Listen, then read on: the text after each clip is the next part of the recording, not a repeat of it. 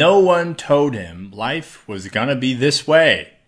The now famous thief, who's a dead ringer for Friends star David Schwimmer, on Thursday was sentenced to nine months in jail by a UK judge.